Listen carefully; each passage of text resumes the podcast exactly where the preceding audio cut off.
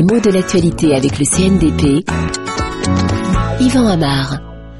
La grève dans les raffineries du groupe pétrolier Total fait peser une certaine inquiétude sur les possibilités de s'approvisionner en essence partout en France, en tout cas dans les jours qui viennent. Est-ce que nous sommes menacés de pénurie? C'est bien ça la question qui se pose.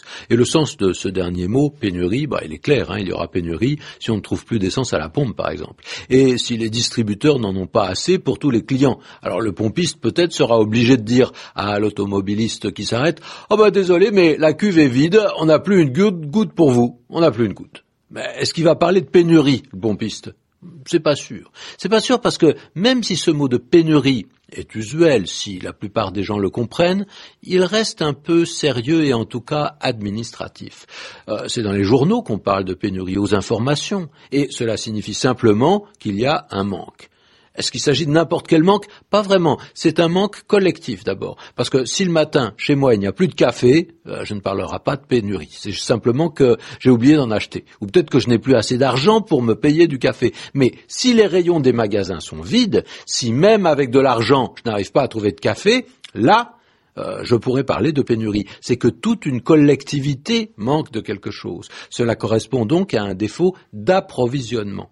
Et d'ailleurs, c'est cette idée d'approvisionnement qui permet de faire la différence entre ce qu'on appelle la pénurie et ce qu'on appelle la carence. Les deux mots vont souligner un manque, seulement on parle de pénurie uniquement quand on n'arrive pas à se procurer la denrée en question pénurie de blé, de pain, de sucre. En revanche, on parlera de carence en calcium, de carence en magnésium, par exemple, pour un organisme qui en manque. Ce n'est pas qu'il ne peut pas s'en procurer, c'est qu'il ne peut plus la fabriquer, ou la conserver, ou la fixer.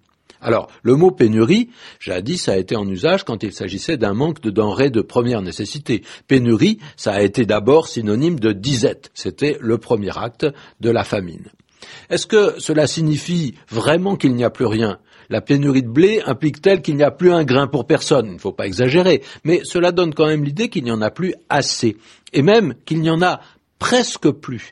Et c'est là vraisemblablement l'origine du mot. La pénurie, c'est quand il y en a à peine, pénurie. Pas aîné en latin, ça veut dire presque, mais la présence du mot est comprise comme si elle était négative. C'est de presque plus qu'il s'agit. On est dans le règne du presque rien, et quand on a presque rien, il faut attendre d'avoir un petit peu plus et que la pénurie recule, que de nouveau on puisse s'approvisionner.